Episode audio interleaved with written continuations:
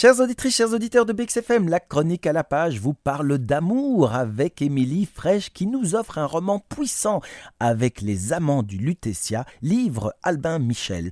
Quand on est octogénaire et qu'on est en couple, en bonne santé, amoureux, et qu'on est effrayé par la séparation et puis la dépendance, quand on est ce couple d'octogénaire, eh bien, on met fin à ses jours dans une chambre d'un palace parisien, la suite Eiffel de luxe à l'hôtel Lutetia.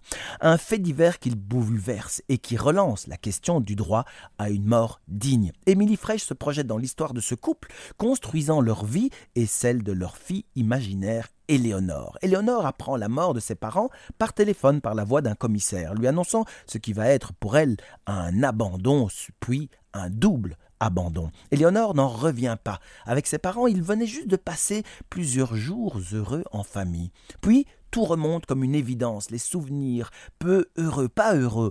Elle, la fille qui gêne, l'enfant intruse, l'enfant peu ou pas désiré. Elle est belle et bien foudroyée.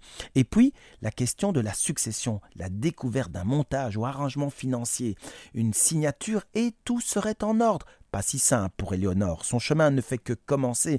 Un chemin de deuil, pas facile car il faut d'abord pardonner à ses parents. Un chemin de deuil qui se permet de sonder Éléonore au plus profond. Un combat contre elle, contre ses souvenirs, contre son fils Simon, un combat des vivants pour comprendre les morts, un retour à la source dans une maison unique, architecture incroyable, la maison bulle imaginée par le célèbre Jacques Well.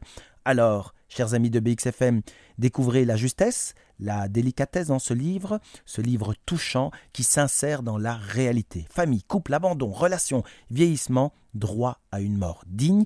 Émilie Fraîche signe là un excellent roman chez Albin Michel, Les Amants du Lutetia. À bientôt.